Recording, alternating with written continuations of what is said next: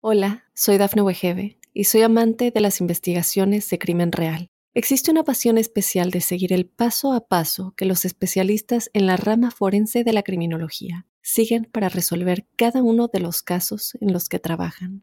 Si tú, como yo, eres una de las personas que encuentran fascinante escuchar este tipo de investigaciones, te invito a escuchar el podcast Trazos Criminales con la experta en perfilación criminal, Laura Quiñones Orquiza, en tu plataforma de audio favorita.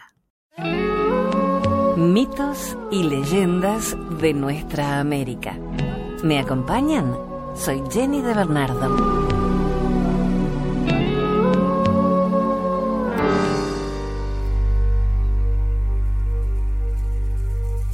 En este episodio de Mitos y Leyendas vamos a hablar de gusanos. Sí, escucharon bien. Les voy a contar varias leyendas sobre los gusanos. Comenzamos con el gusano y Sondú.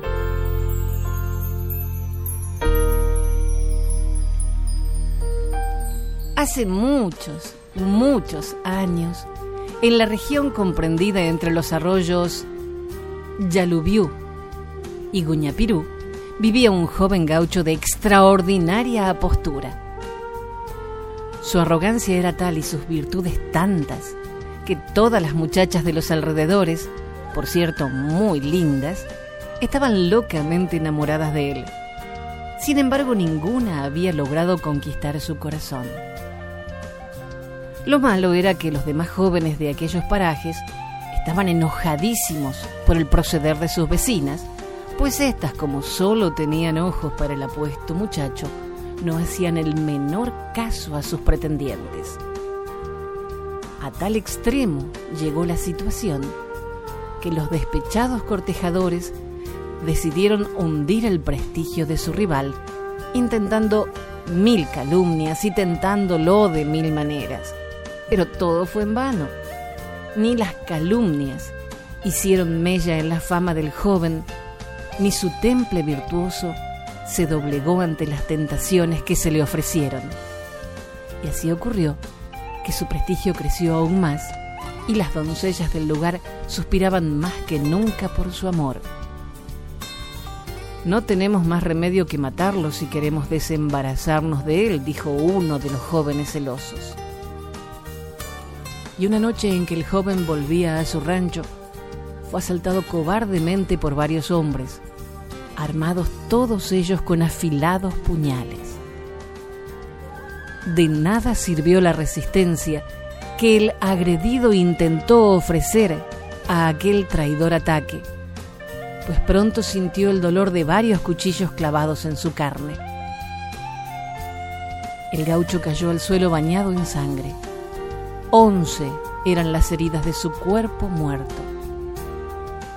La luna se había ocultado para no presenciar aquel crimen, pero no había pasado siquiera un minuto desde que el desgraciado joven se desplomó. Y no habían aún sus asesinos iniciado su cobarde retirada. Cuando presenciaron espantados cómo el cuerpo de su víctima se transformaba en el de un insecto que despedía un extraño y rojo fulgor. Vamos, vayámonos de aquí cuanto antes, dijo uno de los asesinos. Y horrorizados, los criminales huyeron atropelladamente de aquel lugar de muerte. Aunque al día siguiente se notó la desaparición del joven, nadie supo a qué atribuirla, calculando algunos que quizá habría ido de viaje. Pero, como quiera que uno de los asesinos volvió a pasar por el lugar del crimen y se encontró con una multitud de insectos luminosos que le cerraron el paso y que casi le cegaron con sus resplandores. No pudiendo resistir ya el horror que sentía y el remordimiento que le atenazaba, confesó su crimen y el de sus compañeros a las autoridades que prendieron así a todos los que habían participado en el asesinato. Desde entonces, el número de aquellos extraños gusanos de luz, los isondúes, ha aumentado enormemente. Y es curioso observar que si se coge alguno de estos insectos, que están considerados como los vigías de los caminos de aquella región, se ve que son 11 los puntos luminosos que presenta su pequeño cuerpo. Exactamente el número de heridas que recibió el joven ídolo de las muchachas de la región comprendida entre Paraguay y Uruguay. Extraído de Las mejores leyendas mitológicas, editorial Bruguera.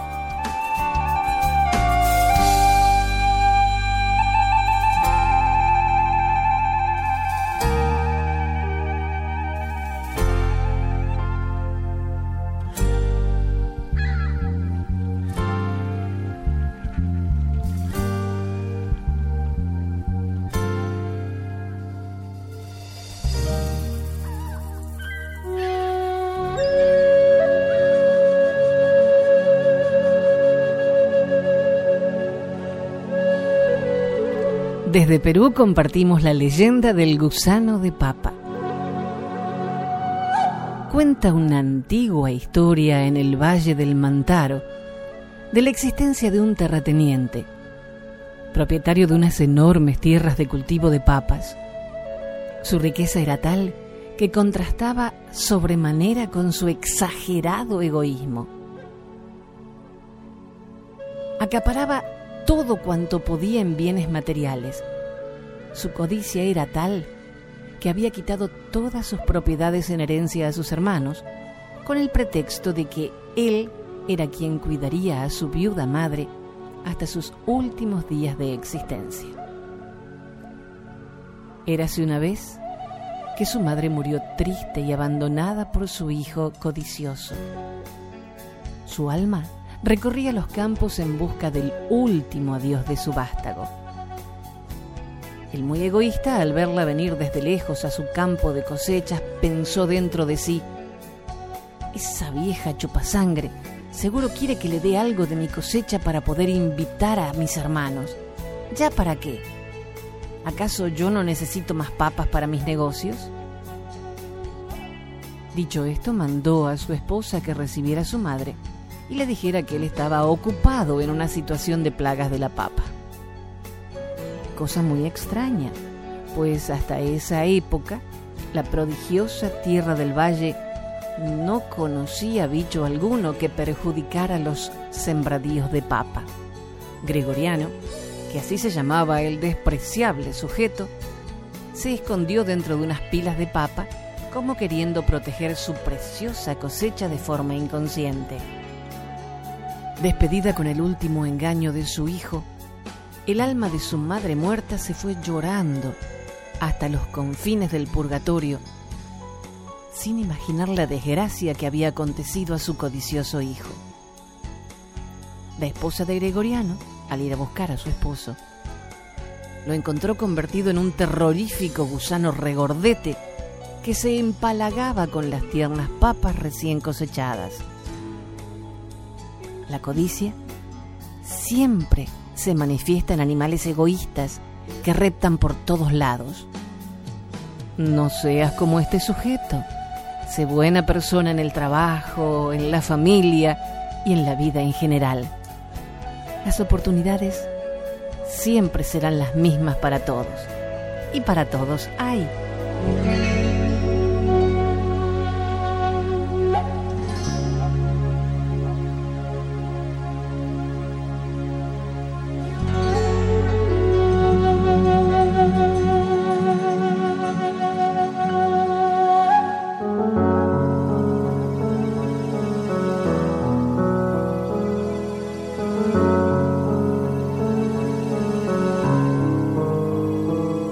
Chimanes son una etnia que habita en Bolivia, en la región amazónica, en el departamento de Beni.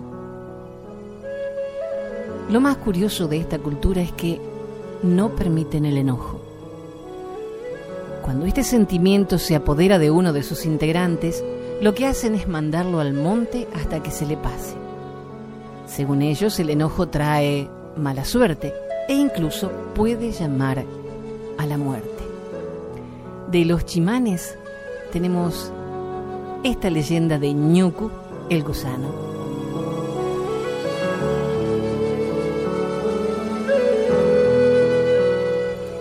Hace mucho, muchísimo tiempo, el cielo estaba tan cerca de la tierra que de vez en cuando chocaba con ella matando a muchos hombres.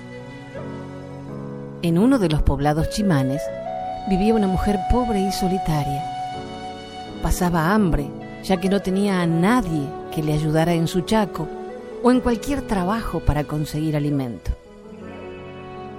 Un día, entre las hojas del yucal, vio algo brillante. ¿Qué será? pensó la mujer y se fue a su vivienda. En la noche, soñó que ese algo brillante se movía como si tuviera vida. Por la mañana fue a buscarlo, lo recogió y envolvió en una hoja de yuca.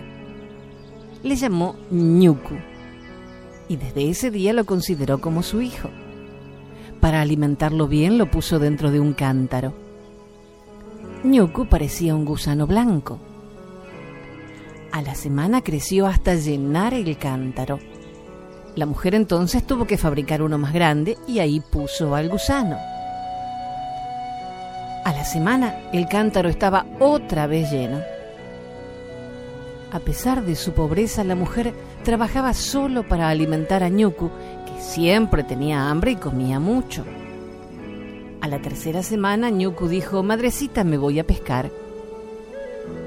A la noche fue al río y al recostarse atravesado sobre este, su enorme cuerpo represó las aguas y los peces comenzaron a saltar a las orillas. Al despuntar el amanecer llegó la mujer y recogió los pescados en una canasta. Desde entonces siempre tuvo alimento. Cada noche iba con su hijo al río y correteaba por la playa, agarrando, pescando y metiéndolos en su canasta. La gente comenzó a murmurar. ¿Cómo es que esta vieja tiene ahora tanto pescado si antes se moría de hambre? Y fueron y le preguntaron, ¿cómo es que tienes ese pescado? La mujer no le respondía. Pasó el tiempo y la gente del lugar comenzó a pasar hambre. Ya no había peces para todos, pues Ñuku los atajaba. Entonces un día Ñuku le pidió a su madre, Madrecita, anda, diles que vengan a pescar aquí. La mujer fue y les dijo, Allá arriba está Ñuku pescando. Vamos, él nos invita a recoger pescado para todos. De este modo, la gente conoció el secreto de la viejita. Vivieron mucho tiempo sin problemas hasta que Ñuku creció y llegó a ser tan enorme que ya no cabía en el río. Esta vez le dijo a la mujer, Madrecita, ahora me voy. Les he ayudado bastante aquí en la tierra. Tú ya nunca pasarás hambre, pues la gente te sabrá ayudar. Tengo que ir a sostener el cielo más arriba para que nunca más se vuelva a caer. La viejita se quedó muy triste, pensando en la pérdida de su hijo. Ñuku se echó entonces de un extremo a otro de la tierra y se elevó, sosteniendo el cielo, hasta la misma posición en que está ahora. Ante el lejano cielo azul, la mujer se puso a llorar pero en la noche vio a su hijo brillando allá arriba. Era la Vía Láctea y se consoló pensando que todas las noches podría ver a su hijo.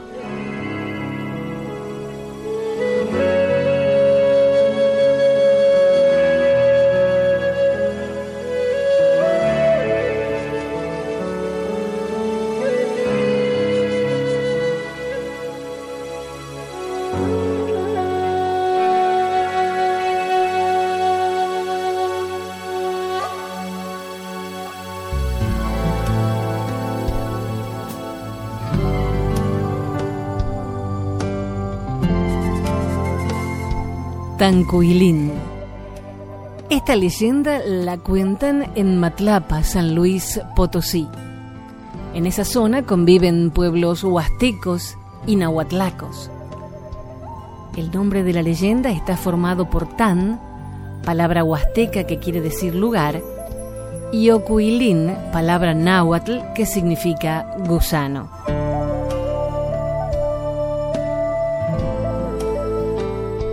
Contaban los más sabios, los que pasaron, que los primeros hombres que llegaron a esta tierra quisieron vivir bien. Entonces buscaron un manantial. A ese manantial iban las mujeres a lavar el nixtamal, a agarrar agua, a lavar ropa. Les servía para todo. Pasó que de ese ojo de agua empezaba a salir una viborita que parecía un gusano las mujeres le daban nixtamal cuando bajaban a lavarlo. La víbora se lo comía muy contenta y empezó a crecer y a crecer.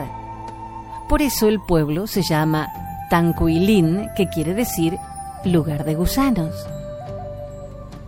Entonces, ya con el tiempo, el gusano fue creciendo, creciendo, hasta que se hizo una víbora grande. Las chiquillas y chiquillos decían que los asustaba el oculín y cada día los asustaba más porque la víbora aquella se iba haciendo grande, gruesa. Las mujeres empezaron a decir que se iban a comer a la víbora porque había engordado con su nixtamal. Decían que para qué se iba a quedar el oculín de recuerdo, que no era más que una víbora común y corriente. Un día, entre hombres y mujeres, se la comieron. Estaba sabrosa la víbora, muy gorda. El mismo día que se comieron a la víbora, ya por la noche, se vino una tormenta fuerte. Llovía sin parar y el agua inundó la iglesia. El caso es que, según cuentan, la iglesia se derrumbó y su campana quedó enterrada en un hoyo grande entre más la jalaban para sacarla, más se sumía. Porque allá abajo de la tierra, una víbora estaba jale y jale el corazón de la campana. Tanto jaló la víbora que terminó encantando el badajo, o corazón de la campana. La cola de la serpiente se volvió cascabel. Desde entonces, dicen que anda por ahí arrastrándose.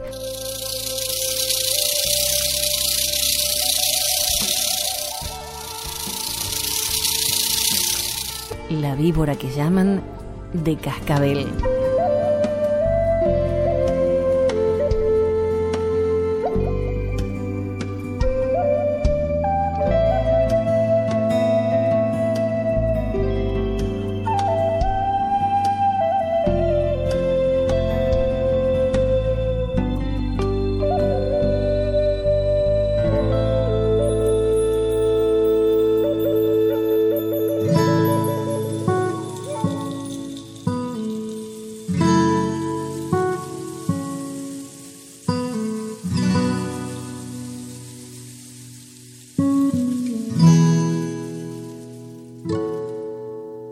El gusano de oro.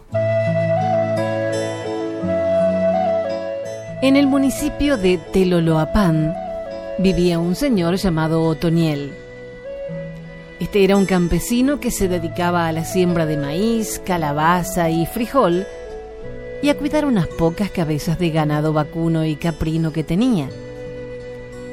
En una ocasión, cuando estaba arando su tierra para sembrar, vio que algo brillaba con el sol. Se acercó para ver qué era lo que había visto relucir y vio entonces que era un gusano de oro puro, de unos 30 centímetros de largo aproximadamente, pero este gusano estaba vivo y caminaba arrastrándose por el suelo. El campesino lo tomó en sus manos y en ese instante oyó en su mente una voz que le decía, Vamos a hacer un trato. Si tú me llevas a tu casa y me tratas bien, dándome de comer lo que yo te pida, entonces, en agradecimiento, voy a hacer del baño. Pero todo lo que haga no será excremento, sino que serán monedas de oro puro. El campesino aceptó el trato y se llevó al gusano a su casa. Lo encerró en un cuarto y ahí le llevaba de comer todo lo que el gusano le pedía. Y este, en retribución, todos los días le dejaba varias monedas de oro. Así pasaron los años. El señor se volvió rico, compró muchas tierras y ganado y ahora tenía peones que trabajaban para él. Tanta riqueza despertó la envidia y ambición de uno de sus hermanos. De forma astuta, hizo tomar de más a Otoniel hasta el punto de emborracharlo. Y entonces le preguntó, Oye hermano, ¿de dónde sacas tanto dinero? Otoniel, como estaba tomado, le confesó la verdad, le contó del gusano de oro que había encontrado y luego se quedó dormido. El hermano aprovechó el momento para entrar al cuarto donde estaba el gusano de oro, lo agarró y se lo llevó para su casa. Ahí lo encerró en un cuarto y le puso comida. Lo dejó solo y al otro día fue a asomarse para ver cuántas monedas de oro había dejado. Pero grande fue su sorpresa al ver que no había nada del gusano.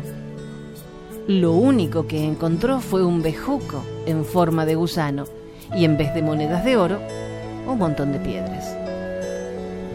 Cuenta la gente que este gusano de oro solo se le aparece a las personas de buen corazón o a aquellas que le caen bien para ayudarlas y ofrecerles sus servicios. Pero si alguien de mal corazón o envidioso llega a encontrarlo o agarrarlo, entonces deja de ser de oro y se convierte en un pedazo de palo o bejuco para castigar de esta manera a los ambiciosos.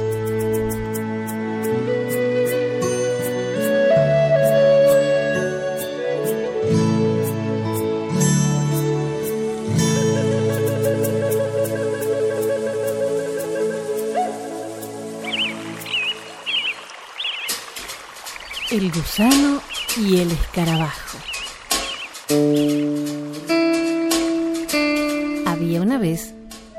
Gusano y un escarabajo que eran amigos. Pasaban charlando horas y horas. El escarabajo estaba consciente de que su amigo era muy limitado en movilidad.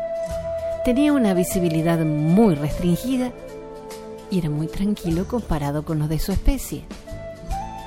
El gusano estaba muy consciente de que su amigo venía de otro ambiente. Comía cosas que le parecían desagradables y era muy acelerado para su estándar de vida. Tenía una imagen rara y hablaba con mucha rapidez. Un día, la compañera del escarabajo le cuestionó la amistad hacia el gusano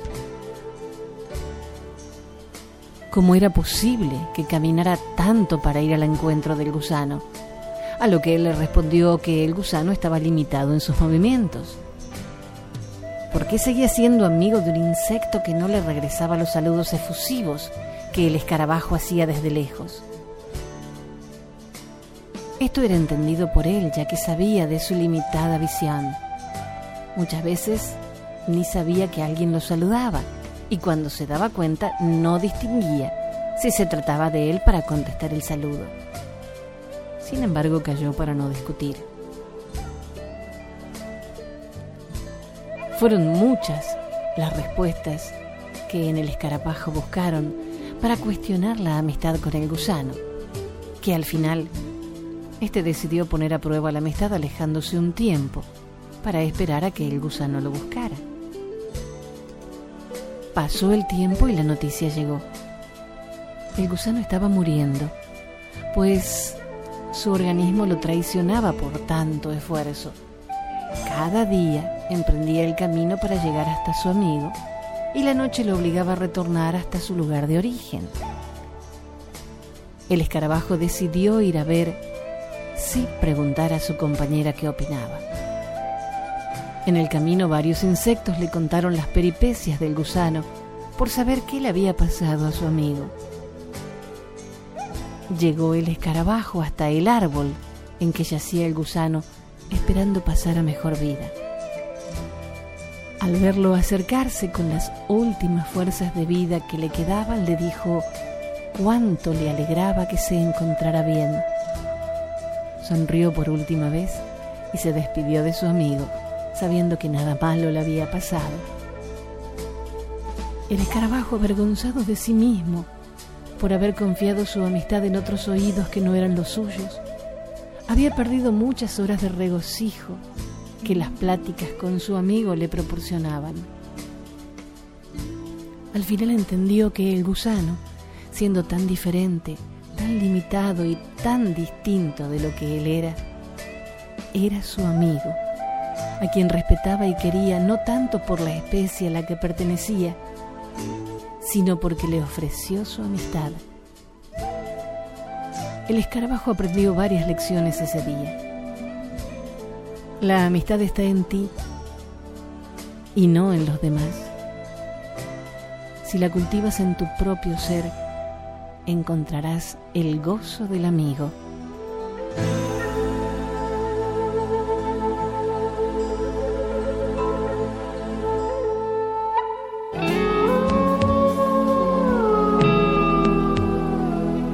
Hasta el próximo relato. Soy Jenny de Bernardo.